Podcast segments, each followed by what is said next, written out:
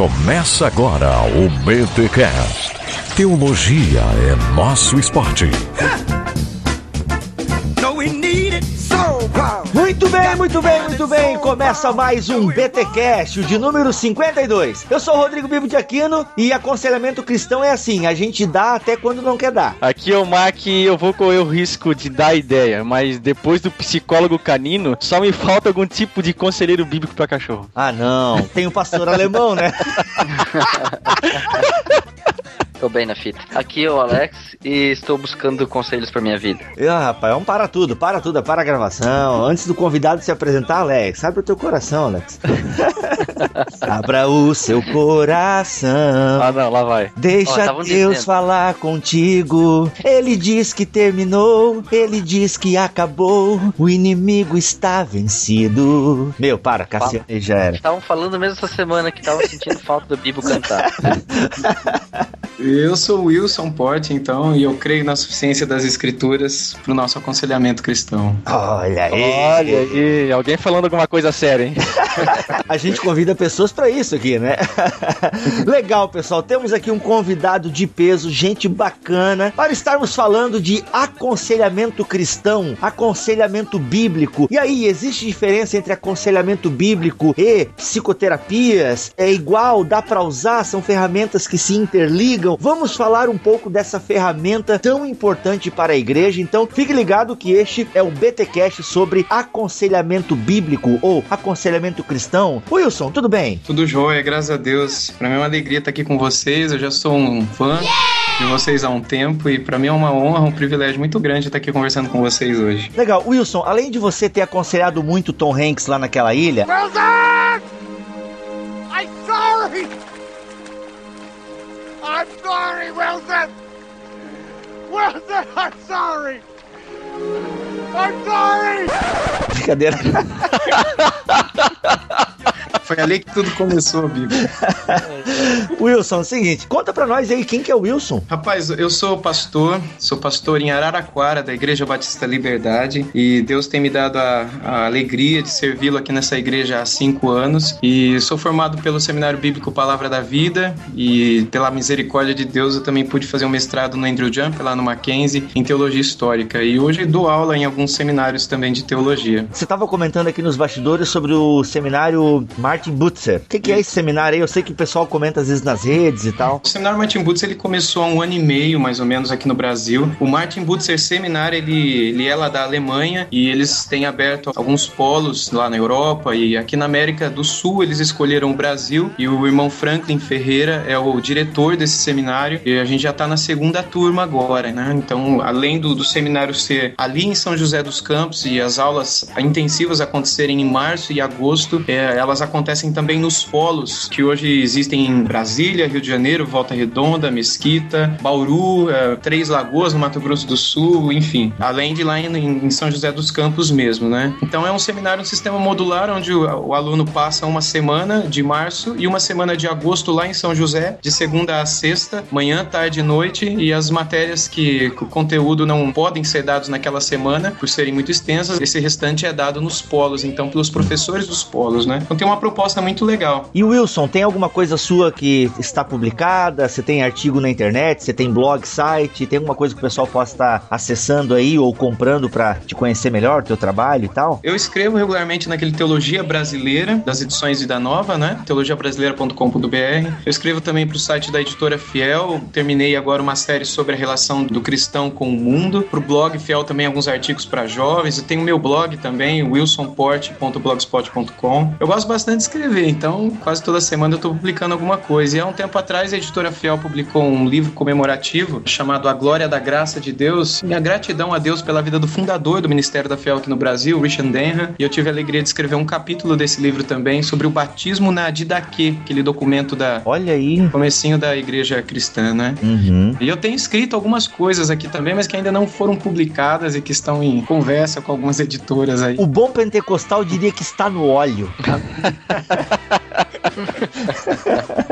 Você tem bastante coisa no óleo aqui, né? Que legal, Wilson, bacana mesmo. Os links que o Wilson acabou de falar aqui estão nessa postagem, você pode estar acessando. Pessoal, tem, ó, se você não conhecia, muito mais coisas boas para estar edificando aí a sua caçada teológica na internet. Vamos então para este BTcast, mas antes tem guilhotinas, concílios e olha que nessa edição vai ter guilhotinada, hein, pessoal? Eu acho que nessa edição eu e o Alex vamos pra guilhotina. Vamos ver. Vai lá, Mac, detona. Que vai ter de gente com cabeça costurada aí, vai ser brincadeira. Se não se retratar, irá para a Inquisição. Eu recebi uma carta. Você renega o que escreveu? Você vai se retratar ou não?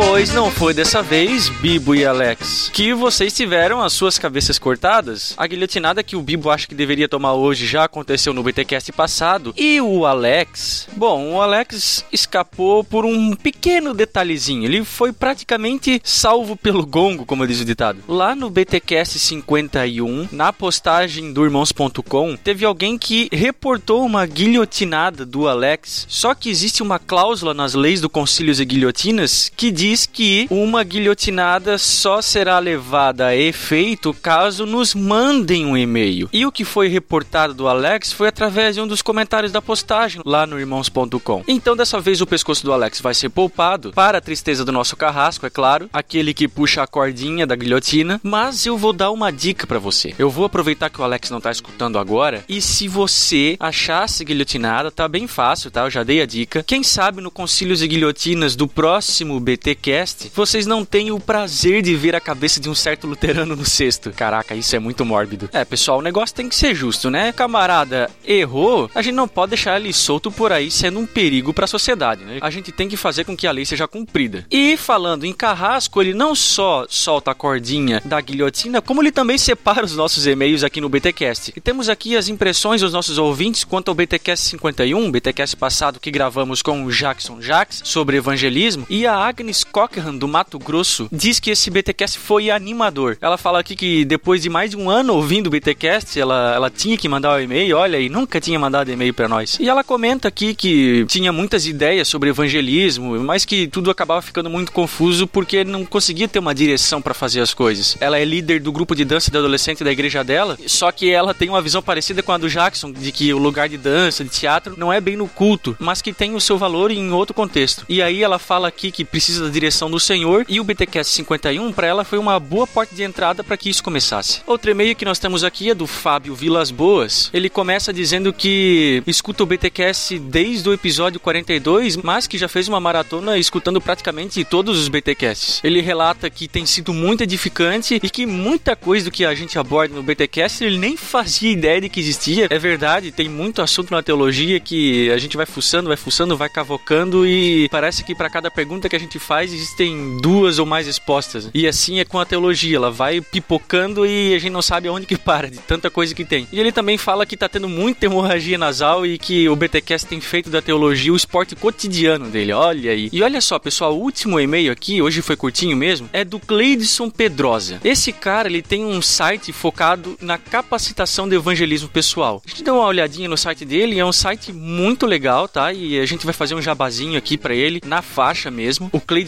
ele é reverendo, ou seja, pastor presbiteriano no Rio de Janeiro. Então ele fala no e-mail dele aqui que ele curte o nosso trabalho, o BTcast, e que ele gostaria de divulgar o seu site, que é o www.evangelizemais.com.br. Como eu já falei, é uma plataforma de capacitação sobre evangelismo e a gente se alegra aqui em divulgar esse tipo de trabalho que só vem para agregar o reino de Deus. Reverendo Cleidson, parabéns pelo trabalho que o, que o irmão, né, o Senhor dá no céu, né, que o irmão vem fazendo através dessa iniciativa, através site. Estamos juntos aí no que precisar. E pessoal, vocês têm visto aí que o Brão Barbosa, o até então nosso artista que faz as vitrines do BTcast, ele teve uns contratempos aí de mudança e tudo mais. Ele pediu um tempo até que as coisas se resolvessem lá pro lado dele. E o Júnior Pérez é quem tem feito as vitrines, as últimas vitrines dos últimos BTcasts. Ele também foi o responsável pelo folheto que o Bibo vai falar um pouco mais sobre daqui a pouco. E cara, ele prestou um serviço para nós assim excelente, que quebrou um galhão mesmo, sem contar que o cara é fera na arte dele também, a gente ficou muito contente pela qualidade do trabalho dele. Então fica aí o agradecimento de toda a equipe do Bibotalk, ao Júnior Pérez, o nosso querido irmão que prestou esse grande favorzão e vai continuar aí nos ajudando, espero eu, até que o Brão possa voltar. Outra coisa com relação ao BTcast passado é que o Bibo tinha falado que aqui em Joinville estaria proibido eventos de evangelismo e tal, mas isso não procede. É verdade que não pode ser proibido esse tipo de evento, até porque é inconstitucional. O que acontece é que todo município tem os seus trâmites para fazer com que esses eventos públicos ocorram. Então, o evangelismo, ainda que seja um evento religioso, ele não é proibido, mas ele depende sim de certas burocracias. Inclusive, o Tobias comentou algo a respeito sobre como acontece aqui em Joinville em um dos comentários do BTcast. E eu só queria fazer esse disclaimer aqui para dizer que o evangelismo em Joinville não está proibido, pessoal. Então, se você aí tem vontade de fazer isso, vai fundo, vai em frente que por enquanto pode. Nós queremos aqui também fazer um agradecimento a todos que votaram no BTcast no YouPix. Lembra que o BTcast estava participando como melhor podcast? Nós não sabemos ainda o resultado, né? Porque esse BTcast sai justamente no dia em que a votação encerra, mas repito, nós agradecemos a todos que foram até lá e votaram. Então, Bibo, diz aí o que tu tem pra gente. Deixa eu dar um recado aqui para vocês. Nós estamos com o projeto da super evangelização. Para você ficar ligado no que eu tô dizendo agora, é fundamental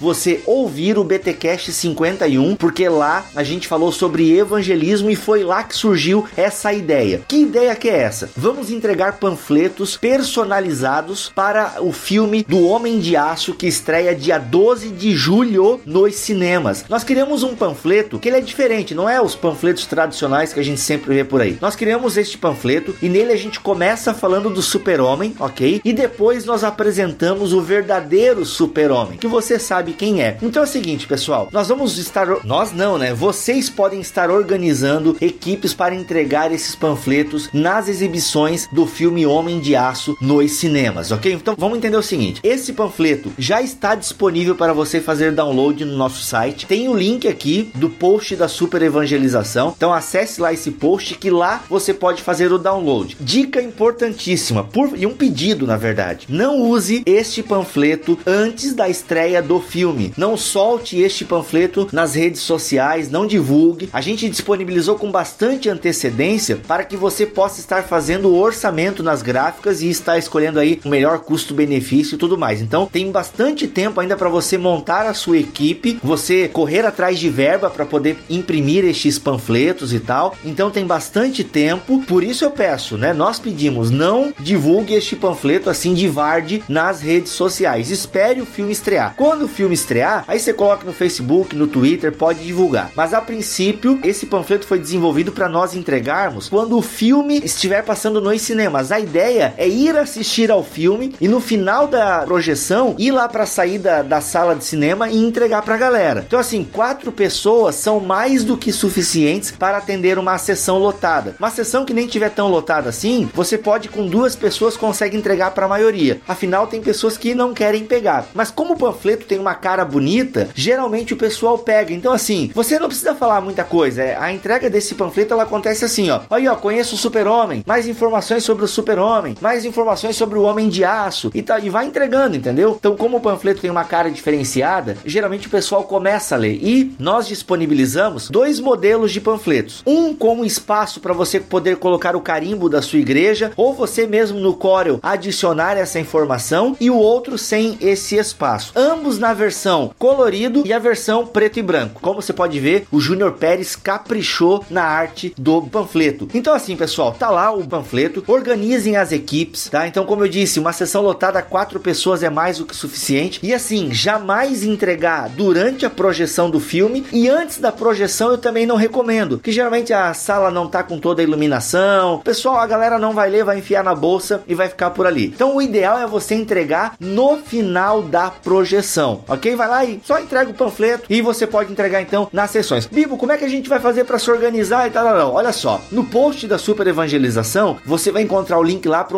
um grupo de discussão no Facebook. Nós criamos um grupo aberto no Facebook. Lá você pode colocar a sua cidade e o grupo que você está montando e você pode dizer, ó, o meu grupo vai evangelizar no cinema do shopping tal, nas sessões tal e tal. Estejam antenados lá. Até porque às vezes você tem só os quatro da sua igreja que vão fazer isso. Mas lá na comunidade você descobriu que tem mais pessoas da sua cidade que também estão participando desse projeto. Tá então a super evangelização. Qualquer dúvida que você tiver, tem lá na super evangelização. Você pode postar o comentário lá e a gente vai estar se ajudando. Ok, pessoal? Uma coisa bacana, bata foto da equipe. É pra gente depois criar um post com essas fotos, ver em quais cidades foi feito esse trabalho. Seria muito legal. Detalhe importantíssimo: não bata foto no momento da entrega, ok? Não se preocupe com foto no momento da entrega. É até feio você entregando e alguém batendo foto. Tipo, eu me sentiria um pouco desconfortável saber que estão batendo foto de mim, recebendo um panfleto, sei lá. Não, pessoal, a ideia não é essa. Bata bem antes, na hora que vocês vão se encontrar no shopping lá, batam a foto segurando os panfletos e tal. Ou depois, se sobrou algum panfleto, não batam a foto no momento da entrega. Participe, organize a sua equipe, que eu tenho certeza que vai valer muito a pena. Com certeza, aliás, com certeza não, né? Eu imagino que este filme vai ficar pelo menos um mês e meio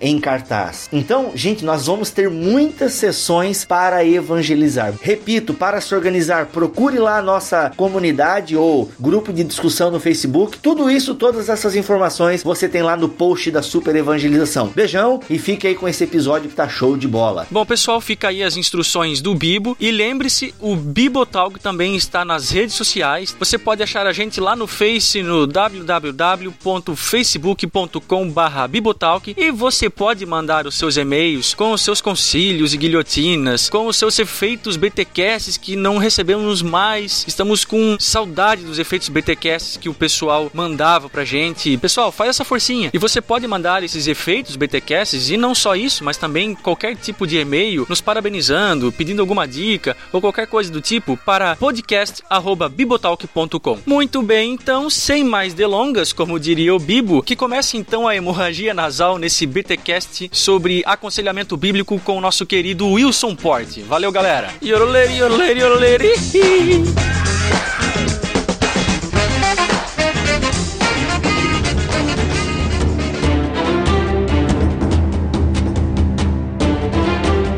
Olha só, pessoal, então a gente se reúne aqui hoje para falar sobre aconselhamento bíblico. E na nossa pauta aqui, a gente conversando e tal, o que a gente poderia conversar de relevante nessa hora e meia aí para os nossos ouvintes. A primeira coisa que chama atenção é que se existe aconselhamento em geral e mais especificamente aconselhamento bíblico, é porque existem almas que precisam de cura, existem almas que a pessoa ou até mesmo o crente em geral, ele passa por um processo na vida dele que quando ele se converte, não necessariamente, talvez até soe forte, mas essas doenças da alma não são necessariamente curadas em sua totalidade quando ele se converte. É correto falar isso? Porque quando se fala isso, às vezes as pessoas parecem que tomam pro lado pessoal e pensam assim: poxa, mas como assim? Cristo levou tudo na cruz. Como é que pode uma pessoa ser doente na alma e ser convertida? Ou ter algum problema de crise? Enfim, como é que fica isso? Essa tua pergunta levanta a necessidade de curas da alma na igreja. Será que precisam de pessoas na igreja que estejam preocupadas em tratar a alma das pessoas? Se eu entendi a tua pergunta, é, pô, depois que a pessoa aceita Cristo, não fica tudo lavado, limpinho e tipo, dá um reset na vida da pessoa e ela começa de volta? Porque é um pensamento comum para muitos cristãos. É, o aconselhamento bíblico hoje é uma necessidade, não só hoje, mas ele sempre surgiu, não é? Ele sempre esteve presente na história do cristianismo em obediência à palavra de Deus, de que nós deveríamos nos exortar e nos aconselhar um ao outro. Então a gente pode e a gente vai ouvir muita gente nos aconselhando de fora da igreja. Alguns desses conselhos podem até ser válidos se eles não entrarem no terreno das escrituras, mas vias de regra o que pode curar nossa alma mesmo é a palavra de Deus, não é? Então o aconselhamento bíblico é, é necessário demais porque faz parte desse processo de transformação da nossa vida. Tá ligado à questão da orientação. Eu lembro quando eu entrei na igreja. Beleza, fui salvo, justificado, regenerado, seja lá o que vocês quiserem colocar tudo aí, mas eu tava lá, eu ainda era o Rodrigo, claro que agora tinha uma disposição interna dentro de mim que eu queria ler a Bíblia, eu queria agradar a Deus, aquela coisa que a gente tem quando a gente é convertido e tal, a gente quer agradar a Deus, a gente quer estar ali, só que como é importante ter alguém que vá me orientando no caminho. Uhum. E outra, tem práticas na nossa vida que às vezes a gente não se toca que é errada, e porque até que chega alguém e diga para nós, ó, você agora tá num novo padrão de vida. E é Uhum. assim, entende? Ou tem pessoas que têm mágoas. Vamos pegar um, um caso bem prático. O cara se converteu, mas ele tem um relacionamento péssimo com o pai. Não é porque agora ele aceitou Jesus que, tcharam, ele vai amar o pai dele e esquecer todo o mal que o pai fez ou todo o mal que ele fez pro pai e essa relação toda estraçalhada. É, daria pra se dizer até que Cristo cura almas, mas não apaga lembranças, né? Então a gente não pode ignorar o fato de que antes de nos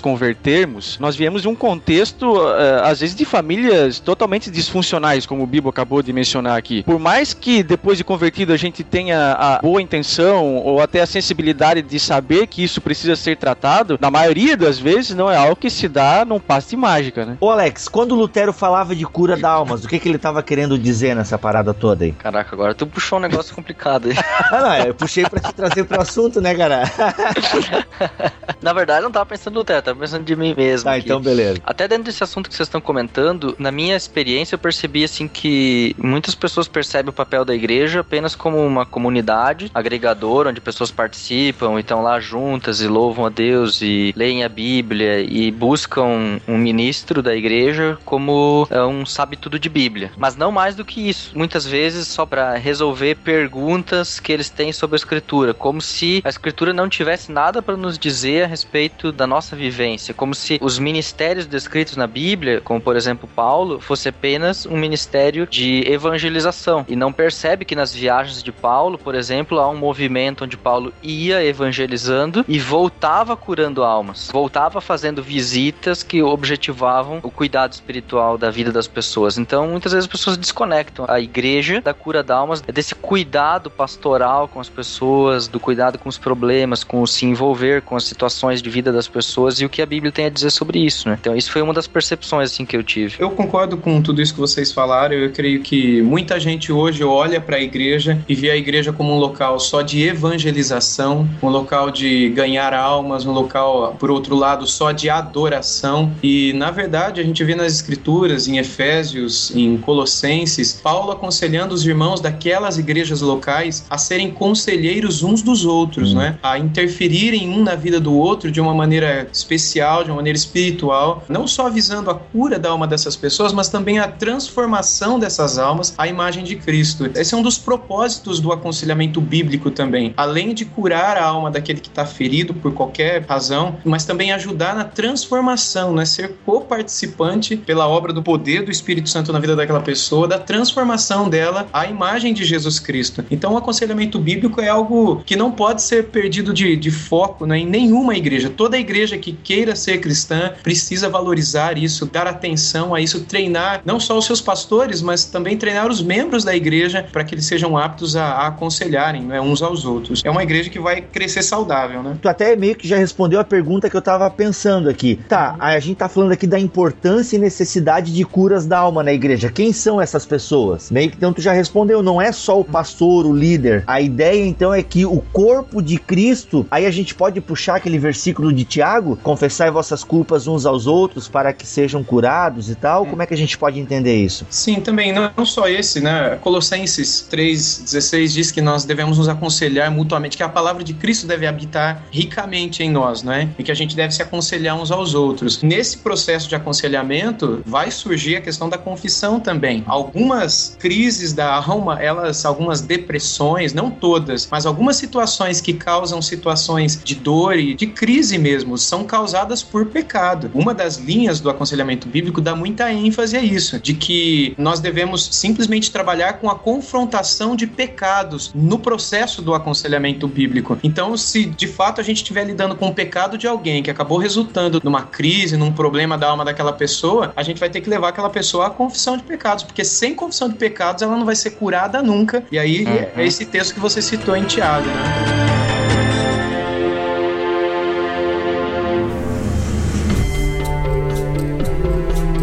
Até isso é interessante tu comentar esse assunto, porque às vezes a palavra aconselhamento, ela dá a entender que é dar pitaco na vida das pessoas, né? Ah, eu não vou lá falar com o pastor porque ele vai dar pitaco na minha vida, no que eu tenho ou não tenho que fazer em determinada situação. E a perspectiva é uma perspectiva, na verdade, de cura, né? No sentido de cura e de cuidado dos Essa é a assuntos palavra. relativos à psique humana, ou seja, a alma, a vida espiritual da pessoa que tem decorrências na vida cotidiana, né? E Alex, uma coisa que eu acho legal é que toda pessoa que deseja aconselhar outra, ela tem que ter em mente ah, o seguinte ponto: não sou eu que vou aconselhar essa pessoa. Eu não tenho conselho nenhum pra dar pra ninguém. Eu, via de regra, eu começo os meus aconselhamentos assim. Eu não tenho conselho nenhum pra dar. O conselho que eu vou dar é o conselho da Bíblia. E caso eu não consiga lembrar de algo na palavra pra lhe aconselhar agora, eu vou te procurar hoje à tarde, ou amanhã, ou semana que vem, enfim, porque eu não quero ousar dar um conselho pra você que não seja o conselho bíblico. Um aconselhamento bíblico ele tem que ser focado nas escrituras, crente de que as escrituras são suficientes para a cura da alma daquela pessoa e também para a instrução daquela pessoa, não é? Em todas as áreas da vida dela. Então, esse é um dos pontos fundamentais quando nós iremos aconselhar a psique de alguém, a alma de alguém, uma pessoa em si. É a Bíblia que nós vamos aconselhar. Então, esse é um ponto que a gente não pode perder de vista nunca mesmo. Wilson, tá, deixa eu ver se eu tô entendendo aqui. Eu concordo com o que tu falou agora, mas eu confesso que eu tenho um seguinte pé atrás. Uhum. E queria que tu me ajudasse a entender isso daí. Mas a Bíblia tem resposta,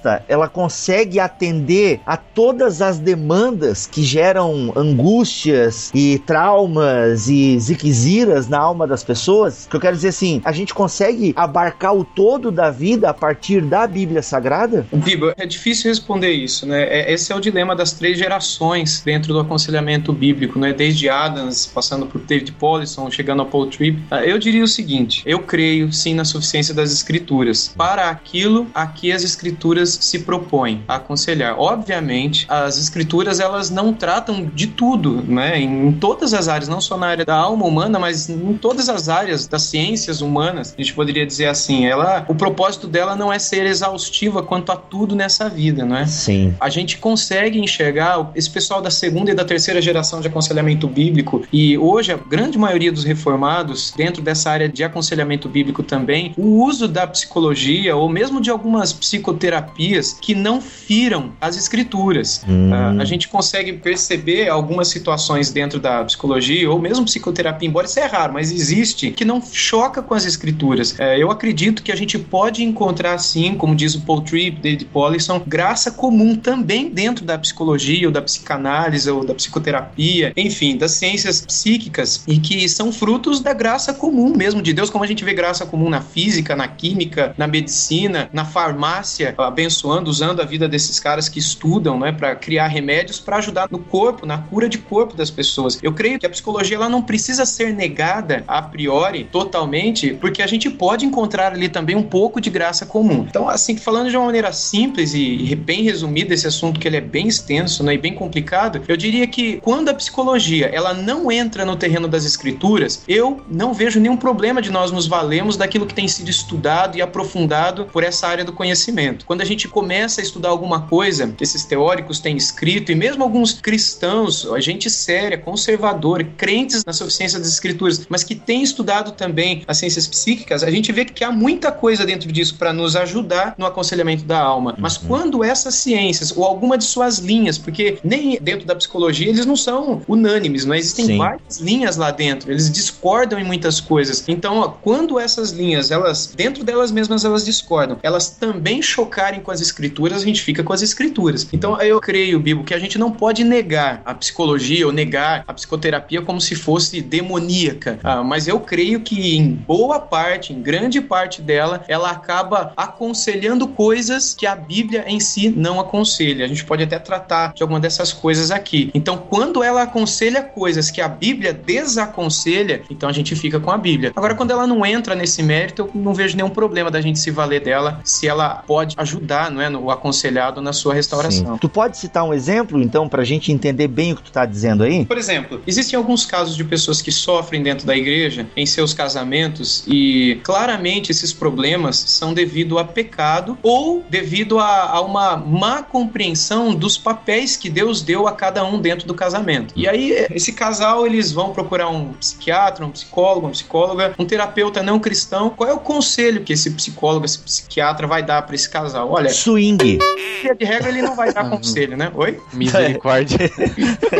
Ó, mas O vocês Bibo certo. estão precisando fazer um swing aí pra dar uma liberada no casamento de vocês? É, isso bem que não precisa ir muito fora, né? Tem muito pastor aconselhando isso. né? Não, não fala isso. conversa. Ah, não fala Então, isso. o que a gente vê hoje, infelizmente, é casais dando ouvidos a esses conselheiros não cristãos que falam isso que você falou, ou às vezes nem tanto, mas diz, olha, simplesmente larga, porque o teu problema é ele, você tem que ser feliz, você é bonito, você é bonita, você é novo, você é novo, você é velho, você é velho, mas você tem vida ainda pra viver, tem energia pra gastar, não perca tempo porque não vale a pena. O importante é você ser feliz. O que, que tá dentro do teu coração? O que, que teu coração tá mandando você fazer? Ah, meu coração quer isso, meu coração quer aquilo. Então siga o teu coração. Esses são conselhos que contradizem, que batem de frente com os conselhos das escrituras, não é? A Bíblia diz que o nosso coração ele é desesperadamente corrupto e enganoso, que a gente não pode confiar no nosso coração. E muitas vezes esses são os conselhos que são dados. Então, nesses casos, eu entendo, né, que eles não podem ser ouvidos em momento nenhum. Você me permite um exemplo, Bibo, aqui de um Sim. casamento que eu fiz há bastante tempo atrás. Infelizmente, esse rapaz não tá mais com a gente aqui. E na mesma época ele tava passando por um problema sério no, no relacionamento dele, e ele veio me procurar e eu aconselhei a ele aquilo que a Bíblia aconselha, aquilo que ele deveria fazer segundo as escrituras. E depois de vários encontros, ele me disse que ele também estava fazendo ah, aconselhamento com uma psicóloga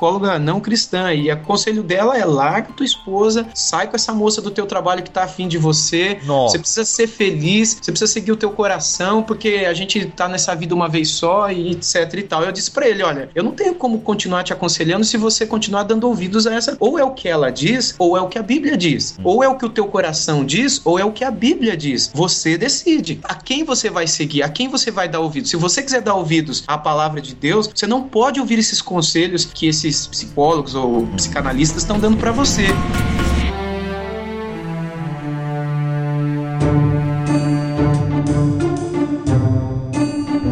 Falando aqui de psicólogo, psicanalista, Bibo, mas a gente precisa dizer também que muitas vezes esses conselhos não vêm de fora, eles vêm de dentro da igreja. Muitas É vezes de verdade. pastores, pastoras, bispos, bispos, enfim, de tudo isso que existe hoje em dia, e, e que o foco é você tem que ser feliz, você tem que prosperar, você tem que estar bem, você tem que vencer na vida, você tem que ser, viver o seu melhor agora. Não importam E- as circunstâncias e os meios, né? É, exatamente. Então, Deixa eu ver se eu entendi, cara. Então, pelo que tu acabou de falar, a gente não tá falando mal da psicologia, né? Se você, Não, pô, tô malhando. Não, é isso que a gente tá falando. Se eu entendi tua fala, Wilson, é que a psicologia não trabalha com a categoria do pecado. Exatamente. Exatamente. Eu acho que esse é o grande problema. Ela não considera, não, que pecado, isso é invenção de sacerdotes para dominação do povo e tal. Então eu acho que é aí que a psicologia não ajuda nesse Exatamente. sentido. E nem tudo no aconselhamento bíblico é pecado. Essa Isso. é uma das coisas que a gente tem que bater também, né? No passado, o pessoal de primeira geração de aconselhamento bíblico, eles cometiam esse, do meu ponto de vista, né? Esse erro de encarar tudo, tudo, tudo como sendo pecado. E isso gerou uma série de problemas, né? E se a gente olhar para tudo como sendo pecado, a gente vai ter, como muitos já tiveram, e eu também já tive, porque uma vez eu já pensei assim também, confessando meu próprio pecado aqui, a gente vai ter muito problema nesse negócio, né? E eu encaro algumas situações que não são pecados, mas são distúrbios, são problemas que a pessoa tem e que eu vejo que a psicologia pode ajudar muito bem aquela pessoa a se resolver. Agora, quando for pecado, eu entendo que a psicologia secular ela não é suficiente. Quando há pecado, ainda que a pessoa esteja fazendo uma, um aconselhamento com um conselheiro não cristão e esse sujeito está ajudando ele de alguma maneira, mas se a situação for espiritual, for pecado, eu não vejo cura para essa situação fora da palavra de Deus, que diz que a cura para pecado é a confissão do pecado, é o arrependimento do pecado, o perdão de Deus e a restauração da vida dessa pessoa, né? Nesse caso, alguns profissionais da área da psicologia e as demais vertentes entraria naquele texto bíblico que fala, né, cego guiando cego. Uhum, exatamente. Até porque, se olhar a perspectiva, por exemplo, que Paul Tournier apresenta, de culpa, Uhum. é, no livro Culpa e Graça, Uhum. de que a psicologia ou a psiquiatria não trabalham com essa categoria de culpa, ou culpa do pecado, no caso, né? E, consequentemente, não tem como ministrar graça, né? Trabalha, talvez, com lógica de causa e consequência, Uhum. né? Fez isso, acontece aquilo, tenta acabar com a, a causa para eliminar a consequência de determinado problema. Uhum. Só que o problema é quando essa causa ela é de ordem pecaminosa. Então Exato. a psicologia não tem solução para isso. Sabe uma coisa que eu acho legal, Alex? Eu já vi isso acontecendo aqui também. Pessoa que chegou pra conversar comigo sobre pecados do passado, história de vida, gente que se converteu recentemente, mas teve um problema sério no passado com o pai. Isso gerou problemas físicos pra essa pessoa, alergias e tal. E a pessoa foi procurar um psicólogo, psicólogo que não é cristão disse assim pra ela: olha, tudo isso que você tá sofrendo fisicamente, isso tem uma causa na sua alma. Aquilo que eles chamam de psicossomatização. Uhum. E o que você tem que fazer é perdoar o seu pai. Se você perdoar o seu pai, você vai ver que isso vai passar. Então faça isso, faça aquilo, vai conversar com ele e tal, tal, tal. Na verdade, esse cara deu um conselho bíblico pra pessoa. Uhum. Ela Exatamente. um pecado na alma dela, só que ele não lidou com essa categoria. Eu vejo nisso graça comum de Deus. Então, quando a gente fala de psicólogo ou psicologia, é um terreno muito amplo. A gente não pode generalizar dizendo que tudo na psicologia é errado, é pecado, porque pode acontecer de existirem psicólogos cristãos ou não cristãos dando conselhos que às vezes são os conselhos bíblicos e eles nem sabem. E por outro lado, a gente pode encontrar gente dentro da igreja, até mesmo pastores, dando conselhos do inferno e que nada tem a ver com as escrituras, levando a vida da pessoa cada vez mais pro buraco, trazendo mais lixo pra alma dessa pessoa, enfim, fazendo com que ela sofra mais ainda, né? Então, eu hoje, eu tenho assim, eu não gosto muito de departamentalizar, dizendo, não, aconselhamento bíblico ou psicologia e uma coisa é uma coisa, outra coisa é outra coisa. É óbvio que dentro do aconselhamento bíblico é para que nós encontremos dentro da igreja mais pessoas que aconselhem a palavra, embora a gente não vê isso. E na psicologia, teoricamente, as pessoas não aconselhariam a palavra, mas na prática, a gente vê que as coisas não são bem assim. Dá pra dizer que uma das grandes dificuldades aí é com a escola do behaviorismo, que trabalha muito com essa questão assim de só tratar comportamentos humanos Exato. em vez de tratar as causas deles. É, é, no behaviorismo eu creio que tá o maior problema, né? Embora não só lá, mas você tá mal, então você precisa melhorar a tua autoestima, então muda a cor do teu cabelo, ou faça uma tatuagem, ou saia, vá pra balada, vai conhecer pessoas, ou muda de igreja, o teu problema é porque essa igreja tá te deixando mal, vai pra outra igreja que você vai se sentir melhor. Esses aconselhamentos que mudam a casca, mas não muda o miolo, sabe? Muda a- o teu exterior e aquilo que tá por fora, mas lá dentro nada muda. O aconselhamento bíblico, o conselho que vem da palavra, ele não mexe com a nossa casca em princípio, não é? Mas ele vai mexer com ela também lá na frente. Ele vai mudar, ele vai ter frutos, não é? Lá na frente, mas no começo ele mexe com o nosso coração. É uma transformação do nosso coração. O behaviorismo não trabalha isso. O aconselhamento ele trabalha com essa transformação do nosso coração para que o nosso comportamento lá na frente também possa ter mudanças, né? Então, é, no aconselhamento bíblico também se vislumbra a questão do comportamento. O comportamento também vai ser mudado, mas ele não é a primeira coisa a ser mudada. É magnífico como essa questão de perdão, principalmente marido e mulher, é uma coisa que tem base, todo mundo deveria saber disso, mas eles se esquecem com frequência, de que é a base da obra na cruz. Porque Deus perdoa mediante a obra de Cristo e nós, consequentemente, nos arrependemos dos nossos pecados, nós somos curados das nossas mazelas, do poder do pecado e tudo mais. E o que eu tenho frequentemente visto, é, eu tenho tido a oportunidade de ministrar para casais na comunidade onde eu sirvo, cara, como tem problemas de falta de perdão entre casais. É incrível, assim.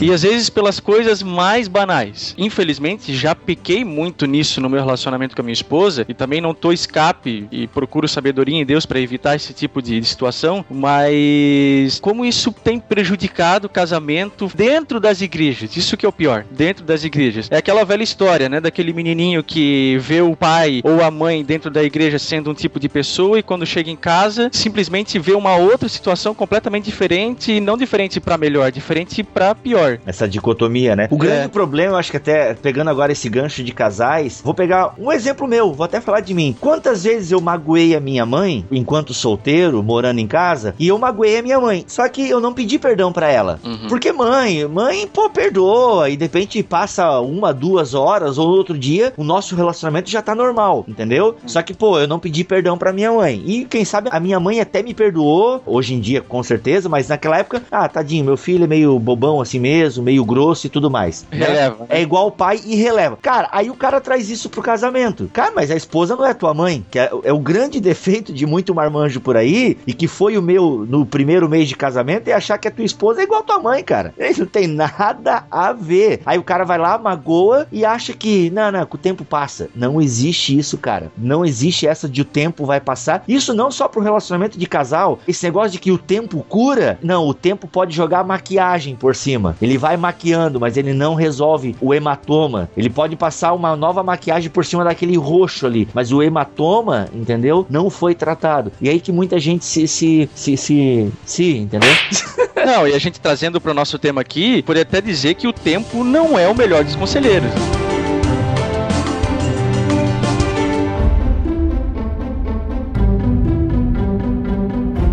Das pessoas é elas querem ser felizes, né? Qual que é o problema disso? Não, o problema não é nenhum. O problema é que quando isso faz com que você ande na contramão da palavra de Deus. Todo mundo quer ser feliz, a gente vê muita pregação com esse foco que você tem que viver o seu melhor agora, que a tua vida agora vai explodir, que a tua vida agora vai ser um sucesso e vai ser só bênção, vai ser só vitória, vai ser só colher isso, só colher aquilo. Mas quando a gente olha para a palavra de Deus, não foi assim. O mesmo para o início do cristianismo também não foi assim. E quando quando a gente percebe atualmente todo mundo, ou grande parte, né, sem eu generalizar aqui, grande parte dos pregadores cristãos, dos escritores também, colocando esse foco na autoestima das pessoas, né, que elas têm que ser isso, têm que ser feliz, tem que ter, tem que ter, e a pessoa na casa dela, ela sente falta disso, ela sente falta daquilo, ela vai ver como saída aquilo que é a saída para todo mundo hoje em dia. Então eu vejo muitas pessoas seguindo o seu próprio caminho e pouca gente disposta a tomar a cruz, negar a si mesmo e seguir a Cristo. Esse negar a Cristo muitas muitas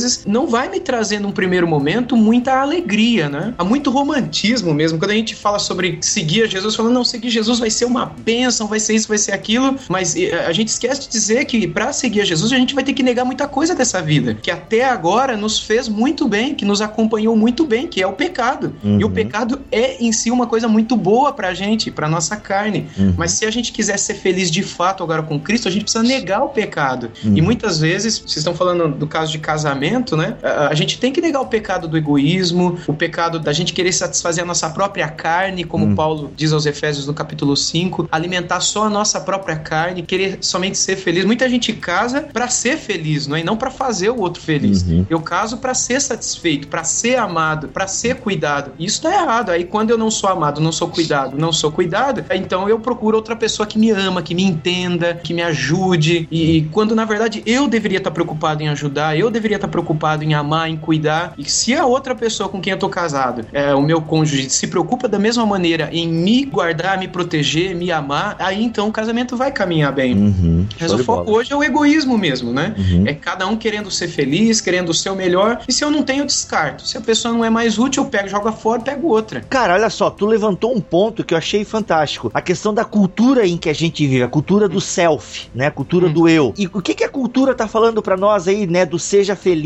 não importa, é você. É, a gente vê isso, né, cara, nas propagandas, a gente vê nas novelas, a gente vê nas séries de TV, nos filmes. Cara, é você. Você tem que ser feliz, não importa o outro. A gente vê essa cultura assim. Eu acompanhei um caso em que o cara tava com um problema no casamento, tava desgostoso com o emprego dele e ele tinha um amigo. O cara solteiro, bom vivan, ele tinha a filosofia do Alf, aquele filme Alf, um sedutor, que era vinho e mulheres. Essa era a filosofia do cara, vinho e mulheres. Então, esse meu amigo começou a entrar em crise, entendeu? Ele vivia um cristianismo estranho, que ele não conseguia estar em Deus, sabe, entrar numa espiritualidade profunda, e ele tava mal no casamento, insatisfeito no trabalho dele, e, pô, e de repente ele tinha esse amigo que vivia aquilo que a gente vê nos filmes, entendeu? O cara tinha um emprego bacana, vestia boa roupa, tinha um bom carro, comia mulherada. Puxa! Pô, e o cara, pô, eu quero isso pra minha vida. Aí o cara chegava em casa, a mesma mulher, o mesmo filho, os mesmos problemas. Ai, esse cristianismo que eu vivo. Então, o cara não se toca que o amigo dele é produto de um tempo e que o amigo dele é pura casca, uhum, entende? E, cara, e a cultura que nos rodeia, essa cultura do self, entende? Ela tá aí e ela tem gerado muitas ziqueziras, muitas crises, muita gente na igreja insatisfeita com a própria vida porque tá comparando com a vida de um ímpio. É, tudo tem prazo de validade, né? Tudo tem vencimento, até mesmo os relacionamentos. Quando a gente olha para a Bíblia, a gente vê, pelo menos em princípio, aqui eu tô pensando em dois casos, que é o caso de Asaf e o caso de Salomão, Boa. que quiseram experimentar tudo isso que você citou aí do rapaz, experimentar mulheres, experimentar bebidas, no caso de, de Salomão, experimentar construções, né, de jardins, lagos, plantações, prédios, ele fez de tudo e quando chegou no final de tudo, ele viu que aquilo não trouxe prazer nenhum para ele, né? E ele fala bastante sobre o coração do homem também no livro de Eclesiastes. E o Salmo 73, onde Asaf Asaf ele diz lá no versículo 13: Assim são os ímpios, né? sempre despreocupados, aumentam suas riquezas. Hum. Certamente foi-me inútil manter puro o meu coração. Olha aí. Quando eu olho para essa situação de Asaf, ele olhando para a prosperidade dos ímpios, né, e a dificuldade, a luta, do sofrimento dos justos, ele diz: foi inútil manter puro o meu coração, seguindo o caminho de Deus. Eu olho para os meus amigos, meus parentes, todos eles prosperando, se dando bem pra caramba, e eu nessa luta desgraçada da minha vida, sendo um servo de Deus, as coisas não dão certo, não vão para frente. Você quer saber de uma coisa? Bobo fui eu que mantive puro meu coração. Esse é o Salmo 73, não é? Ele vai até praticamente o versículo 13 só reclamando, reclamando que seria aquela lamentação bíblica, né? Onde ele cita, ele busca Deus, fala com Deus sobre as suas lutas pessoais. Até que ele diz lá pelas tantas no Salmo que ele então ele entra no santuário de Deus, ele entra na presença de Deus e aí então ele atenta pro fim dos ímpios. E qual é o fim da- das pessoas que hoje zombam de Deus, que hoje têm corpos saudáveis e fortes, como ele diz no começo do Salmo, que não passam por sofrimento, são livres dos fardos que as pessoas normalmente carregam, eles não são atingidos por doenças como os outros homens, e são gente orgulhosa, que se veste de violência e de maldade, e que vivem maquinando mal, né, contra outras pessoas, são arrogantes e tudo mais, zombam até de Deus. E aí então Asaf vai dizer, a partir do versículo 14, que depois que ele buscou a Deus, depois que ele entrou na presença de Deus, ele diz que ele atinou pro fim dessa gente toda e viu que o fim delas é a destruição, enquanto que, embora nós soframos num primeiro momento por negarmos as vontades da nossa carne, a gente vai colher glória e bênçãos no futuro, além da paz de Deus que há de nos sustentar, se a gente estiver disposto a negar a nós mesmos, carregarmos a nossa cruz até o final, né? Então eu creio que o que a gente vive hoje, a nossa cultura, essa cultura focada no ter e na coisa rápida e no satisfazer o seu coração, se o canal não tá te agradando, muda. Você não precisa nem levantar, você não precisa nem fazer esforço mais, como era no passado. Pra o canal tinha que levantar e lá na televisão apertar o botão, não é? Quer apertar, girar? girar o botão.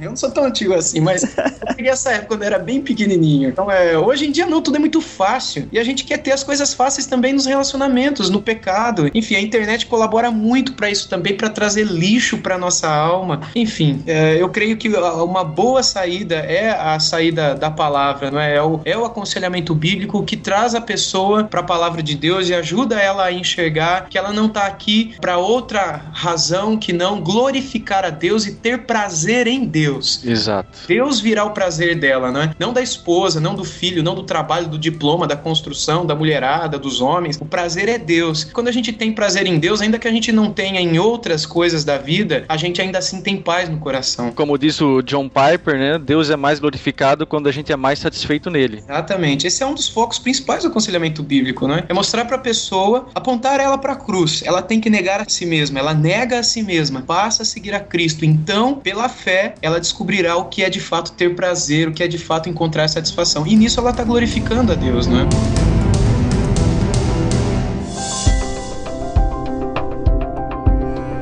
A figura que eu vislumbro na minha mente, a pessoa que se serve de si mesmo, né? Como se fosse um canibal comendo partes do seu próprio corpo, né? Onde é que isso vai terminar? Em nada. Uma hora ela vai morrer e isso só mostra que se alimentar de si mesma ou daquilo que é finito simplesmente não responde aos anseios que essa pessoa tem. Agora, o que que Cristo vai dizer para a mulher samaritana em João 4, né? Que ele é a fonte de toda a água viva. A mulher samaritana teve cinco maridos, mas essa perseguição dela pela felicidade, centrada nela mesma, não satisfez ela. Não era o tipo de água que ela poderia beber e poderia se satisfazer. E quando Cristo chega, chama a responsabilidade para si, olha, eu sou a água que vai saciar a tua sede. Eu acho que uma coisa muito legal que o Paul Tripp, que é dessa terceira geração de aconselhamento bíblico, né, ele aponta é essa questão da fábrica de ídolos que é o nosso coração, né? Calvino já dizia isso lá atrás, de que o coração humano é a maior fábrica de ídolos que possa existir. E o aconselhamento bíblico tem esse propósito de mostrar para a pessoa que ela só vai encontrar prazer de fato em Deus e não nos ídolos que o coração dela mesma inventa. O nosso coração inventa ídolos todos os dias e esses ídolos têm o propósito de nos satisfazerem, como era na antiguidade, como é ainda hoje. Os ídolos me satisfazem, né? No casamento, na colheita, no sol, na chuva, enfim, no prazer. Os ídolos me satisfazem. E quando eu descubro então que o meu problema é que eu não estou me satisfazendo no lugar certo, então o aconselhamento bíblico me aponta para isso. Esse texto de João capítulo 4 da mulher samaritana é muito claro isso. Embora Jesus lembre ela dos seus uh, cinco casos, né, os cinco maridos e tal, o foco ali não é na confrontação de pecados. Isso eu acho muito interessante. O foco é ela enxergar que somente nele, no Messias, ela teria prazer de fato, prazer que ela procurou em tantos homens. E hoje em dia a gente vê gente falando isso, não, você tem que largar desse marido e procurar outro, você tem que ser feliz. Quando de fato, quem nos trará felicidade e prazer é Jesus Cristo. Se eu não encontrar prazer nele, eu vou ficar insatisfeito ou uma mulher insatisfeita pro resto da vida, procurando prazer em tantas outras coisas, não é? Então, isso eu acho que é um foco legal, não só o John Piper, Jonathan Edwards tratava isso lá atrás também, uh, no livro dele sobre as afeições religiosas, e alguns outros livros, ele é considerado um psicólogo bíblico, né, um psicólogo da alma desse período do século XVIII, e ele trata muito disso. O problema da alma humana é que a alma humana não tem encontrado o seu devido prazer e satisfação na pessoa de Deus. E é por isso que ele carrega dentro de si esse monte de lixo que é fabricado pelos ídolos mesmo, né? E a pessoa vai ficando cada vez mais cega, surda, muda, assim como são os ídolos, assim como são as coisas atrás das quais ela tem seguido, né? Eu faço uma constatação a partir do meu ministério, nas situações que eu me deparei em aconselhamento. Logo no começo, me deparei com uma situação de alguém que já estava separado, né? E que ainda havia, quem sabe, uma esperança de retomar esse casamento que, é, por uma série de razões, havia sido quebrado, né? E eu perguntei para essa pessoa a que fator ela considerava preponderante para essa separação. E ela disse que tudo começou quando esse casal abandonou a centralidade da escritura e de Cristo na vida deles. E aí passaram a procurar outras coisas e substituir Cristo e a escritura por outras coisas. E mesmo com vida na igreja, e mesmo com atividades cristãs, a falta de intimidade com o Senhor e o cuidado com a sua espiritualidade os levaram a uma separação. Aí eu tomei esse exemplo e pensei, eu vou testar esse exemplo. Eu quero ver se esse exemplo funciona em outras situações também. E eu percebi que funciona, tanto em situações em que houve melhora e que não houve separação, no sentido de que eu aconselhei que eles buscassem a escritura e aconselhei na escritura esses casais, mesmo com dificuldades e mil problemas, continuaram adiante, uhum. lutando, mas lutando com Cristo, tanto naqueles que disseram, geralmente foi assim que um dos cônjuges disse isso eu não quero para mim, então onde dois não concordam, não tem como ir para frente, né? E aí onde não houve concordância na questão da centralidade de Cristo na escritura, acabou gerando separação, né? Então eu percebi que realmente a falta de uma vivência centrada em Cristo no casamento é um fator muito grave para cristãos se separarem. Eu entendo assim também. O aconselhamento bíblico, ele só pode ser dado para crentes. Eu não posso aconselhar as escrituras para quem não é regenerado, porque a pessoa não tem o espírito e a palavra vai ser como água batendo na, na pedra e vai cair no chão e não vai mudar nada, né? Mas se esse casal é convertido, é do Senhor, eu creio naquilo que está lá no Salmo 19, não é verso 7, que a lei do Senhor é perfeita e restaura a alma. E no original hebraico, a palavra ali é que ela é perfeita, ela é suficiente e ela tem o poder de curar a alma. É, inclusive, a, a versão grega do Antigo Testamento, a Septuaginta, traduz a alma ali por psique. Então, eu creio na suficiência, creio que a Bíblia é perfeita. Se esse problema que esse casal está passando, está vivendo, é gerado pela má compreensão dos seus devidos papéis dentro do casamento. O marido não entendendo direito o que, que Deus espera dele, a mulher também não entendendo. Talvez eles nunca estudaram, ninguém passou isso para eles, não houve nenhum aconselhamento pré-nupcial para que eles entendessem não o que, que é sexo, o que, que é criação de filhos, nada disso. Que via de regra é isso, né? Vamos vai casar, vamos falar sobre sexo. Mas não fala sobre qual é o papel do marido, como é que você, como marido, vai glorificar a Deus nesse casamento. Sem dúvida nenhuma, não é querendo ser satisfeito pela sua esposa. Não é assim que você glorifica a Deus. Poucas mulheres são aconselhadas no sentido de como é que ela vai glorificar a Deus por meio daquele casamento. E eu creio que aí está o foco do aconselhamento bíblico para muitos casais hoje em dia,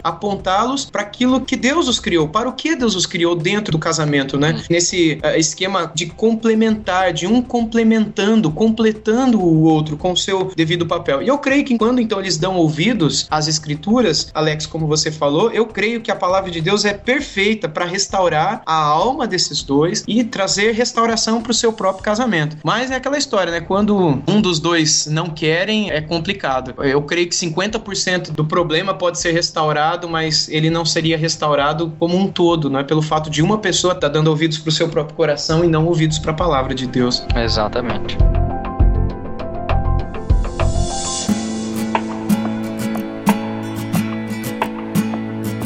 Temos muito conteúdo até agora sobre aconselhamento bíblico, mas ainda não definimos alguns termos, ou pelo menos o termo aconselhamento bíblico. Porque não é simplesmente despejar escritura em cima do aconselhando, né? Então, o que, que seria uma boa definição de aconselhamento bíblico? A gente precisa conhecer a Bíblia. Todo mundo usa a Bíblia, né? Um irmão já disse no passado, se eu não me engano, o Alex me corrige aí, o Lutero disse que a Bíblia é a mãe de todas as heresias. Todo mundo tira da palavra de Deus. E, inclusive, no aconselhamento bíblico vai ter gente usando a Bíblia de qualquer jeito. Então, o termo bíblico, ele significa realmente olhando para as escrituras de uma maneira honesta, de uma maneira rica, profunda. Então, a pessoa para aconselhar, ela precisa conhecer as escrituras, não é? Então, a, o aconselhamento bíblico, ele não é um aconselhamento pastoral somente, mas é o próprio pastor ou o membro da igreja procurando trazer conselhos da Bíblia para a vida daquela pessoa. Se alguém procura um jovem na igreja, uma senhora dentro da igreja, olha, eu tô com um problema assim no meu emprego por causa do meu patrão que tá fazendo isso, isso, isso. O que que eu faço? A pessoa dá conselhos para aquela pessoa. Isso talvez não seja um aconselhamento bíblico se não estiver alicerçado, estruturado nas escrituras, né? Aconselhamento bíblico é quando você cita a Bíblia de uma maneira honesta, de uma maneira correta, procurando servir, não é, essa pessoa a quem você aconselha. Então, aquilo que o Espírito Santo inspirou que está nas escrituras é a fonte do conselho bíblico. Vamos pegar um caso aqui. A irmã tá com sérios problemas de finanças. Pastor, olha, o dinheiro não tá dando e tá difícil, eu gasto mais do que ganho e tal, tal, tal. E esse pastor chega lá e dá orientações bem básicas de como a irmã administrar o dinheiro. Mas ele não cita a Bíblia. Digamos que ele não fez lá o curso Crown, né? Que tem lá da Universidade da Família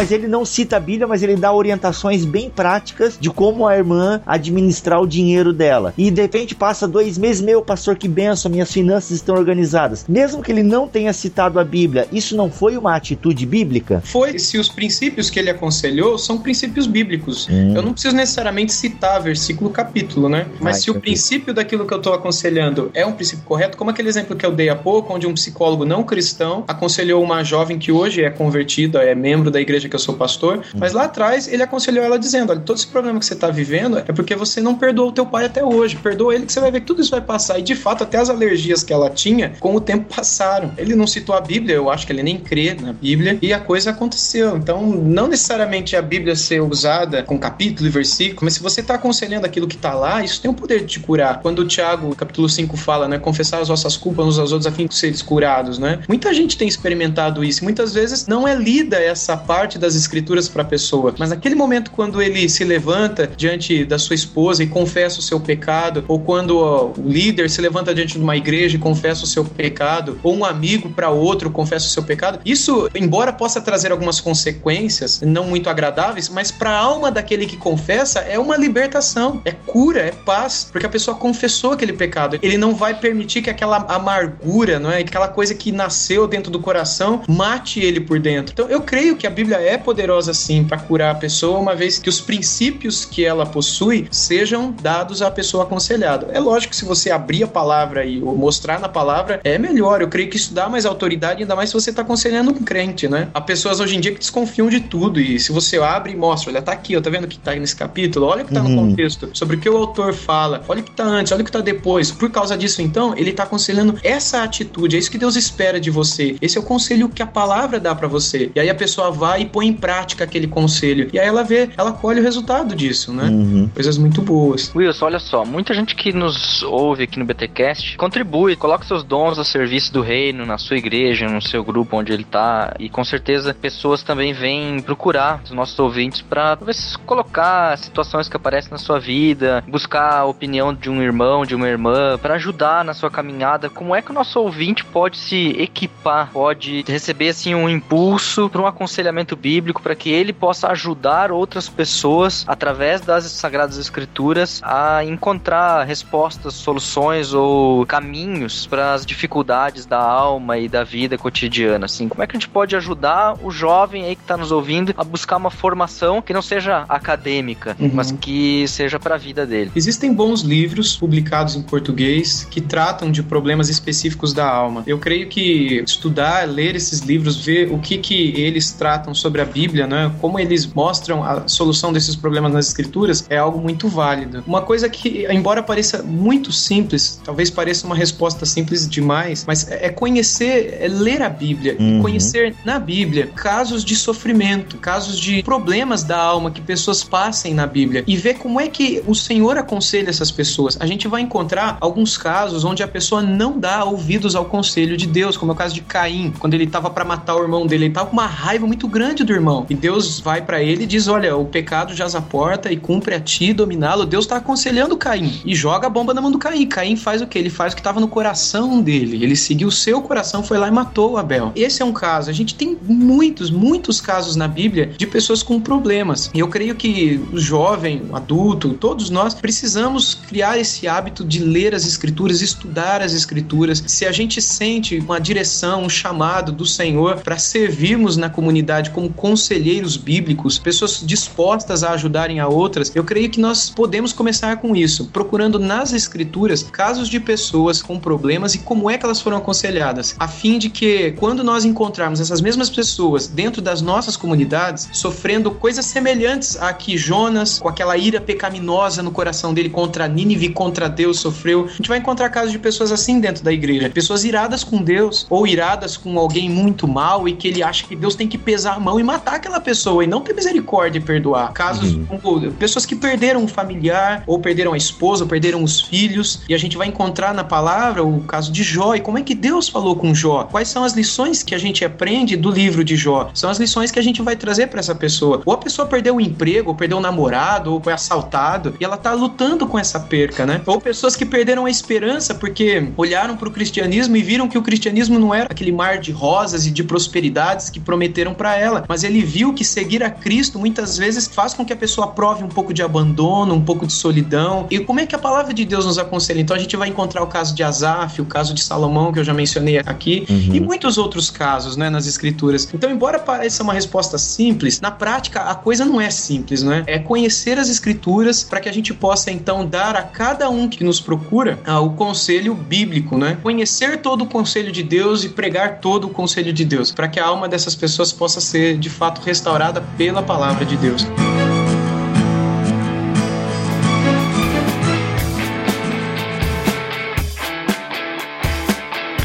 Wilson, se tu me permite ainda acrescentar o que tu tá falando, vamos pensar no caso de Jó e seus amigos. Legal. Qual foi o erro, na minha opinião, dos amigos de Jó? Eles não souberam ouvir Jó. E aí, eu acho que uma dica importantíssima para você ser um conselheiro bíblico: saber ouvir. Porque, cara, às vezes no simples fato da pessoa desabafar para ti, ela já se encontra. No ato do desabafo, a pessoa se encontra. E você Exato. tá ali, só serviu como orelha. Então, eu penso que a primeira dica importante que é que você deu: conhecer as escrituras, né? Para ser um conselheiro bíblico, tem que partir da Bíblia, necessariamente. Outra coisa, ser um bom ouvinte. Às vezes a gente não precisa falar no aconselhamento bíblico, a gente só precisa ouvir, sabe? Ouvir e, cara, e, e muitas vezes a pessoa fala tanto que você abraça a pessoa, ora com a pessoa. Não uhum. estou dizendo que para tudo você, irmãos, vamos orar. Não é isso que eu estou dizendo. Que tem muito pastor, muito conselheiro aí que falta cabedal bíblico teológico e o cara quer resolver todos os problemas do mundo com a oração. Não, irmãos, vamos estar orando por você. Não é isso. Aí vem a sensibilidade do espírito também. Por isso a importância de você estar conectado com Deus, estar sensível ao espírito de Deus e tal. E você, pô, tem hora que você não precisa falar, cara. Você precisa ouvir. A pessoa tá querendo um ombro para chorar suas mágoas, para poder compartilhar os seus problemas, porque às vezes tem muito crente que conhece até as escrituras. Mas quem de nós não passa por um perrenguezinho? Quem de nós às vezes não tá manhoso? Não quer só desabafar, botar para fora. Tu não quer uma aula de teologia, tu quer botar para fora o teu problema. E por isso que a gente precisa ter muita sensibilidade de Deus nesses momentos para poder ouvir e saber quando falar, saber se é necessário falar, né? uhum. né? Então, cara, eu acho que são dicas também importantes a gente ser bom ouvinte e ter a sensibilidade de saber a hora de falar. E muitas vezes a gente não vai precisar dizer nada, como você disse, né? Uhum. A Bíblia diz: "Bem-aventurados os que choram, porque serão consolados". E Jesus nos ensinou a chorar com os que choram. O choro é suficiente para demonstrar carinho, respeito. Acho que um dos problemas dos amigos de Jó é que eles quiseram falar demais, não é? Isso. E é. achar motivos Hum. pro sofrimento de Jó. Não, você tá sofrendo porque tem pecado escondido. Conta aí, o que, que você tá guardando no coração? Ah, e tem muita gente, cara, tem muita gente que faz isso. No afã de querer ser bíblico, a gente já falou isso aqui, se você tá ouvindo com atenção, você já pegou. Nós reconhecemos que o pecado pode ser fonte de muitos problemas. Sim. E se não, a fonte dos problemas. Uhum. Só que não é assim, jogando o pecado na cara da pessoa que você vai ser um conselheiro bíblico, né? tipo, eu Exato. gosto muito da sacada de. Qual é aquele profeta que exorta Davi? É o Natan? Uhum. Pô, Natan não chega lá. Ô, Davi, seguinte, tu tá pegando a mulher dos outros aí, né, parceiro? Tu tá pegando aí gente que não é tua e tal. Não, cara, o bicho conta uma parábola ali, entendeu? O cara Uhum. conta uma história. Tem todo um jeito. Pois é, Davi, sabe? Esse cara é tu. Pô, cara, o bicho desarma, Davi. Então, igual Jesus, né, com a mulher samaritana, como vocês bem falaram aqui. Então, pô, tem toda uma sabedoria. E, cara, essa sabedoria é a Bíblia que vai te dar, é a oração, a vida com Deus, a bons autores que você vai estar lendo, você vai estar estudando e tal. E, cara, não é vomitando teologia. E esse é um erro bem clássico de estudante de teologia, né, no começo. a gente É. vai. É a síndrome do amigo no enterro, né? Quem nunca foi num, num velório ou coisa parecida e se sentiu na obrigação de falar alguma coisa, né? Quando- Meu, eu já fiz, eu vou confessar o pecado. Eu já cheguei com uma irmã que perdeu o filho. Cara, o que que eu falei pra ela que depois eu me senti o pior dos piores? Eu falei pra ela, pois é, Deus tem os seus caminhos, né? Deus tem os seus planos. Cara, é o típico babaca no velório. Abraça e fala, tô contigo, né? Ó, só Deus pode confortar o teu coração, sei lá. Ou não fala nada que é melhor ainda. Agora, vir com é a vontade de Deus, cara, tudo bem, a gente sabe que dentro do plano é vontade de Deus porque a pessoa morreu e tal. Mas, cara, a pessoa tá ali sofrendo, sabe? Ela só quer um abraço. Cara, uma coisa que eu aprendi, eu fui no velório de um pai de uma amiga minha. E eu fui três horas da manhã. E tava só ela lá e mais alguns familiares. Cara, eu fui lá, eu e minha esposa, a gente abraçou ela, nós não falamos nada. Depois eu fui ver como foi importante pra ela ter alguém do trabalho dela lá. Como foi importante eu estar lá. Cara, eu só tava lá, eu não falei nada. Fiquei meia hora lá. E é isso aí, foi suficiente pra ela se sentir confortada, entende? Tu tocou num ponto que daria outro BTcast, né, Mac? A questão do, do velório e tal. Tem uma história, né, do, de um filósofo americano, Nicholas Wolterstorff, que ele perdeu o filhinho dele. Na verdade, o filho já tinha, já era grande, já, né, o, o chamado Eric, num, a- num, num acidente de alpinismo. E ele escreveu um livro que é uma lamentação, e ele cita exatamente isso. Muitas vezes a gente quer chegar pra pessoa que tá sofrendo, cheio de palavras e tal, e numa das frases ele diz assim: venha olhar o mundo através das lágrimas. Talvez você veja coisas que jamais veria com os olhos secos. Eu creio que isso é o ponto daquilo que nós estamos tratando, né? Muitas vezes não é necessário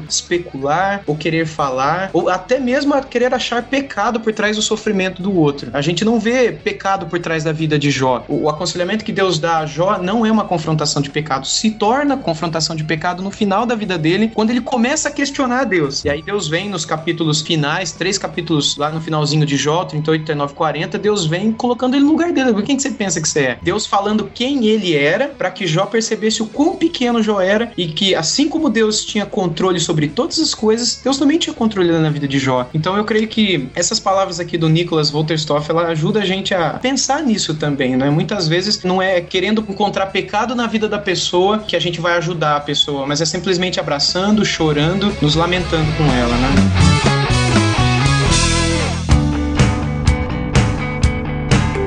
Pode terminar nosso programa sem falar de um assunto que é muito temeroso entre cristãos. Muitos são da opinião de que o cristão não pode sofrer esse problema, relacionam ele diretamente com algum pecado em específico. Então eu queria perguntar ao Wilson como é que o aconselhamento bíblico trata com casos de depressão? Existe Hum. alguma generalização? Cada caso é um caso? Como é que são tratados esses casos no aconselhamento bíblico? Infelizmente não dá pra gente generalizar, Alex. Seria bem mais fácil se fosse assim. Mas infelizmente a gente vê que cada caso é um caso. Eu faço aconselhamento bíblico, não é praticamente todo dia aqui na igreja. E das pessoas que procuram aconselhamento bíblico, 90% é por causa de depressão. Olha aí, cara. É, Nossa, 90 é o mal do século, né? É, exato. E cada caso é um caso. Eu até estava comentando com vocês, eu escrevi um material que, em princípio, foi usado aqui para a igreja e agora ele está se transformando num livro. Eu estou ampliando ele, eu estou terminando de escrever esse livro, que é sobre como é que Deus aconselha pessoas na Bíblia que passaram passaram por depressão. E é exatamente isso, né? Casos de depressão na Bíblia e a graça de Deus em meio a essa depressão vivida por pessoas na Bíblia. E o que a gente percebe é que a graça de Deus está presente em todos os casos: depressão por causa de perda, depressão por causa de ira, depressão por causa de falta de esperança, depressão por causa de pecado não confessado, escondido, depressão por causa de cobiça, de você querer ter o que a Bíblia diz que você não teria, que é fonte de pecado, querer ter a vida dos outros, o marido dos outros, o carro dos outros, enfim. São muitas as causas que trazem depressão para o coração humano. E o foco de todas elas é encontrar satisfação nessas porcarias que o homem acaba não encontrando e aí então ele cai na depressão. Porque ele coloca a vida dele no filho, coloca a vida dele no casamento ou no dinheiro, aí acaba o dinheiro. Ou o filho morre. Ou o filho tem um rumo diferente daquele que ele sonhava que o filho tivesse. Hum. Ou não é aquela namorada que ele queria ter, aquela namorada traiu ele, agora tem outro, e aí acaba a vida dele. Por que que acaba a vida dele? Porque ele não tinha o foco em Deus, na satisfação em Deus. Então, existem muitos casos de depressão na Bíblia, embora esse termo não estava ali, seria um anacronismo a gente dizer depressão dentro das escrituras. O que a gente vê ali é pessoas sofrendo. Paulo fala sobre tristeza excessiva. Jesus uh, fala sobre a alma estar angustiada até a morte. Nossa. Esse é um caso curioso que eu cito num dos capítulos que eu escrevo, que é quando Jesus ele está naquele momento onde ele sua gotas de sangue, que hoje é nomeado pela medicina como hematidroses, que é um, um evento que ocorre na vida de pessoas que estão em depressão.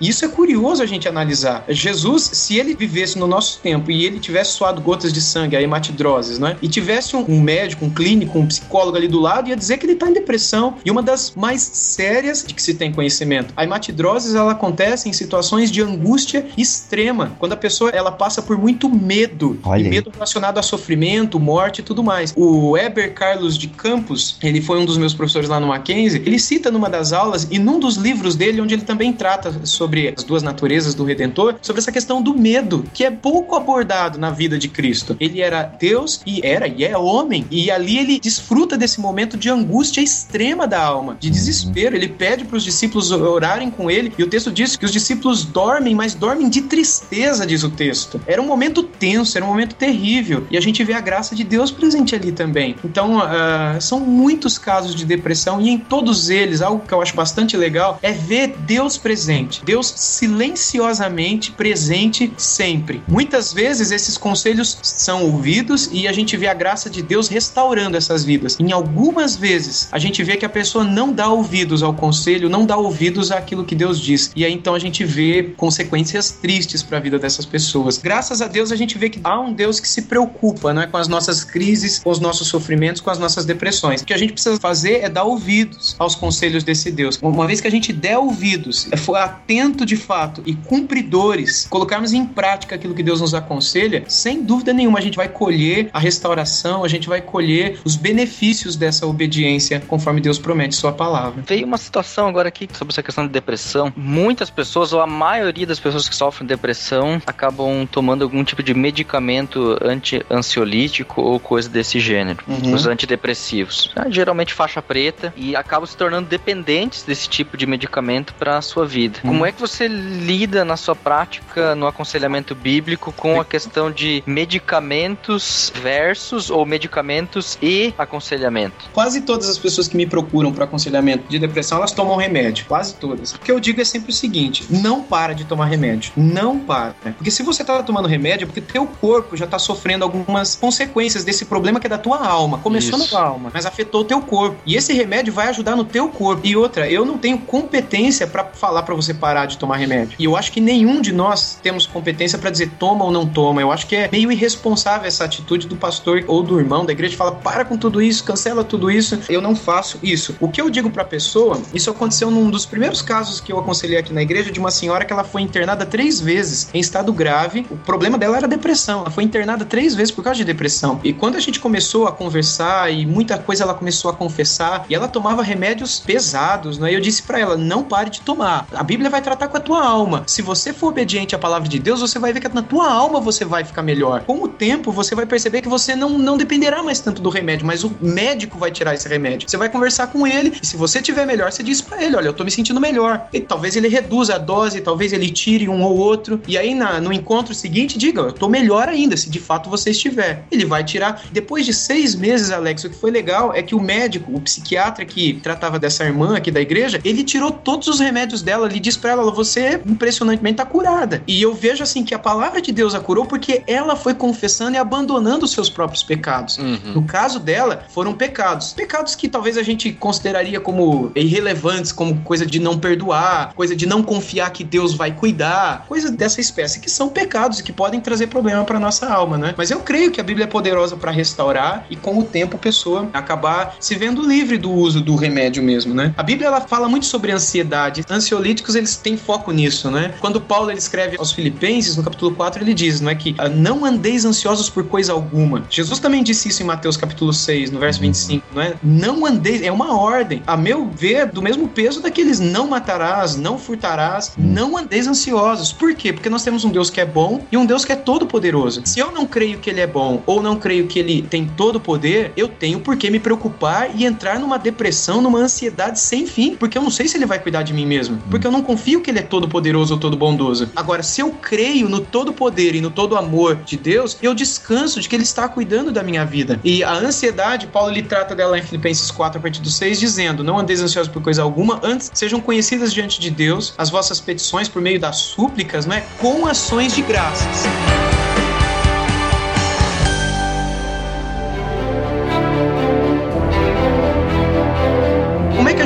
Anda ansioso? Se a gente busca a Deus, e via de regra, eu escuto muito isso em aconselhamento bíblico. Ah, pastor, eu não consigo orar. Eu não tenho força para orar, não tenho força para ler a Bíblia, É. não tenho força para ir na igreja, eu não tenho força. Mas é justamente nisso que está o remédio. É você buscar a Deus. E uma coisa que é muito falada no aconselhamento bíblico é não é que você não tem força, o problema é que você não quer. É mais confortável você ficar jogado no sofá, é mais confortável você esquecer de tudo. Se a Bíblia diz que você tem que fazer isso, é porque Deus sabe que você pode fazer isso. Então busque-o, busque-o, dê graças. Isso é muito interessante no versículo também lá em Filipenses 4, quando ele diz assim, que a gente tem que dar ação de graças na mesma oração que a gente está suplicando por algo que está trazendo ansiedade. O que, que é isso? É a gente lembrar de coisas do passado, porque eu só dou ação de graças por coisas que aconteceram, né? Lembrar de coisas do passado de onde eu vi a mão de Deus cuidando da minha vida, Deus me livrando, Deus me sustentando, Deus me respondendo, Deus cuidando de mim. Então, quando eu começo a dar graças por essas coisas do passado, uma paz guarda o meu coração, de que é o mesmo Deus que está hoje comigo. E curiosamente, depois desse verso, Paulo vai dizer: E então a paz de Deus, que excede todo entendimento, guardará o vosso coração e a vossa alma em Cristo Jesus. Como é que essa paz brota e guarda a nossa alma da ansiedade? Se a gente busca essa comunhão e a gente tem essa certeza, não é? expressa essa certeza no cuidado e na bondade de Deus. Esse é um remédio para ansiedade, remédio espiritual para ansiedade. Agora, se essa ansiedade já chegou no nível de eu trazer problema pro meu corpo e eu tô tomando remédio, eu não tiro o remédio. Às vezes eu até acho que o remédio é uma coisa boa para acalmar a pessoa. Isso aconteceu recentemente aqui, de uma pessoa que tava tomando remédio falando, não, continua tomando enquanto você faz alguma coisa. Porque se a pessoa não tomasse remédio, ela não conseguia nem sair de casa. Sabe, pensamentos de morte, querer quebrar vidro, querer quebrar porta, ou querer comer demais, ou querer comer de menos, enfim, né? Esses remédios eles conseguem controlar a pessoa e enquanto ela está controlada, ela ouve o conselho da palavra. E quanto mais o espírito se fortalece, mais ele domina o corpo, né? Mais Legal. ele tem esse poder de vencer sobre a nossa carne. São dois leões que a gente tem dentro de nós, né? Aquele que a gente mais alimentar, se eu ficar só alimentando a minha carne e não o espírito, a carne vai vencer o espírito. E é por isso que a maioria das pessoas que tomam remédios para ansiedade tomam até morrer. Não é como outros remédios que a gente toma e que tem um começo, um meio e um fim. Esses remédios, via de regra, a gente toma. Por que, que a gente toma até o final da vida? Porque eles não tratam do problema em si. Eles tratam da casca, como a gente falou há pouco, mas não do miolo, né? Não do conteúdo. Porque só a palavra trata do conteúdo, né? Do nosso coração. Resgatando aqui uma frase que o Alex falou em algum dos PTCasts passados, que Deus é um Deus empático, né? O aconselhamento bíblico, talvez o cerne dele, tirando o fato de que deve ser pautado nas escrituras, Cristo, né, como aquele Deus que se encarnou, veio em carne e se esvaziou e, e se fez parecido como nós, né? Aí você vai olhar, como o Wilson falou agora há pouco, quando Cristo está no Getsemane, passando por aquele período, por que não, de depressão e provando de todas aquelas consequências da sua obra que já tinha começado e que culminaria na cruz, eu imagino que se você consegue colocar isso em oração, em espírito, para uma pessoa que está passando por um período difícil, por um período de depressão, cara, eu acho que esse talvez seja o melhor dos remédios, apresentar Cristo como o Deus empático, como aquele que se coloca no lugar da pessoa, que sentiu as mazelas daquela pessoa, e não só isso, que nele está a cura, que ele pode curar aquela pessoa. né? É claro que isso demanda processo, a gente sabe disso, demanda tempo e tudo mais, mas é o que a gente tem falado até agora agora aqui no BTcast, né? Que a cura das nossas almas está em Cristo, não em fatores externos ou aquilo que a psicologia pode prover ou qualquer coisa disso, mas Cristo é a nossa fonte de água e aquele que pode matar a nossa sede verdadeiramente. Jesus ele não passou por aquele momento de angústia extrema por causa de medo de morrer, mas porque ele sabia que ele recebeu o nosso pecado nele. E aquilo Sim. é algo terrível, né? Eu não consigo imaginar isso. O que, que é para Deus receber nosso pecado todo nele. Isso trouxe essa angústia para Cristo. E, Pai, se for possível, passa de mim esse cálice de sofrimento, mas que seja feita a tua vontade. Nisso eu vejo uma dica muito interessante. A gente não tem que seguir a nossa vontade, o nosso medo, o nosso coração, mas qual é a vontade de Deus? Como eu glorifico a Deus em todas as situações da vida? E é isso mesmo. Deus é um Deus que ele tem compaixão de nós. Ele sempre está presente, mesmo no caso de pessoas que não estão muito aí para ele não, como é o caso de Caim que eu citei há pouco. Ele estava cheio de raiva do irmão dele porque Deus gostou da oferta que o irmão trouxe e Deus não se agradou da oferta de Caim, pelas razões que estão lá em Gênesis capítulo 4. E Deus mesmo assim foi e aconselhou a Caim. O caso de Jonas é um outro. Jonas não deu ouvidos a Deus. Jonas fugiu da vontade, da presença de Deus. Deus foi falar com Jonas de novo, aí Jonas ouviu, mas foi para Nínive contrariado, não é? Uhum. Ele foi cheio de raiva, ele queria que Deus mandasse aquelas milhares e milhares de pessoas que moravam na grande Nínive pro inferno, porque era uma cidade violenta, uma cidade imoral, uma cidade que fazia tanto mal pro povo de Deus. Como Deus poderia tirar de sobre aquele povo um juízo do inferno? E aí tanto é que depois que o rei de Nínive se arrepende, convoca um jejum, o próprio Jonas diz para Deus: "Ah, você tá vendo? Eu sabia que o Senhor era misericordioso. Eu sabia que o juízo o Senhor iria perdoar porque o Senhor tem prazer nisso. Quer dizer, ele tem uma ira contra Deus e mesmo assim Deus vai lá, o cara sai, o Jonas sai, né? E aí Deus planta uma árvorezinha para fazer sombra para ele. Deus tá preocupado até com o conforto de Jonas e Jonas tá vivendo aquela situação terrível perante Deus. Então Deus ele se compadece de nós, ainda quando nós não encontramos as palavras ou até mesmo usamos as palavras erradas em momentos de sofrimento. Ainda assim Deus está ali. E quanto mais Deus não fará se nós ouvirmos os conselhos dele, não é? Se a gente pôr em prática, obedecer aquilo que ele nos recomenda e nos aconselha a fazer. A palavra de fato é poderosa para restaurar a nossa alma se a gente der ouvidos a ela.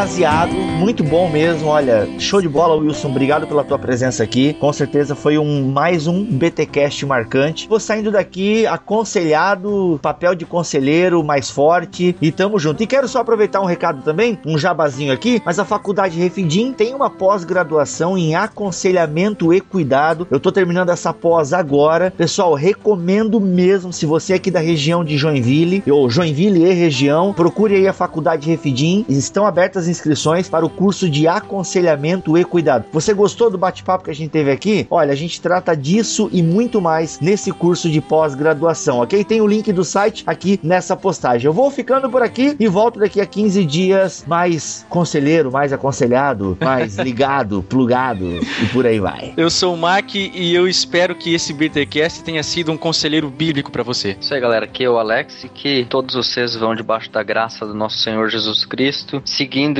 Ele por meio da Sua palavra, sendo aconselhados, guardados e cuidados pelo Seu amor no Seu Santo Espírito, que com certeza acompanha a vida de cada cristão. Bem, eu sou o Wilson, eu louvo a Deus por vocês e peço a Ele que continue usando a vida de vocês nesse ministério para abençoar a vida de muita gente. Muito obrigado por poder participar aqui com vocês hoje. Pô, a gente que agradece, cara. Tamo junto e se prepara.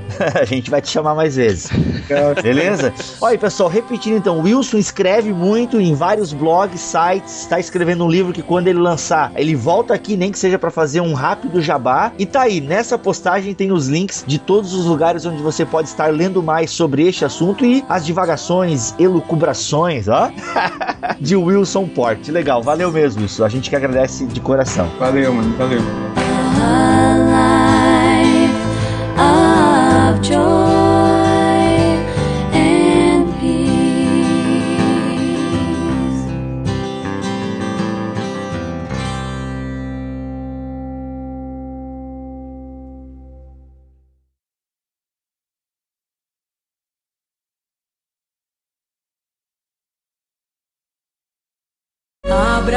seu coração. Deixe Deus falar contigo. Ele diz que terminou, ele diz que acabou. O inimigo está vencido.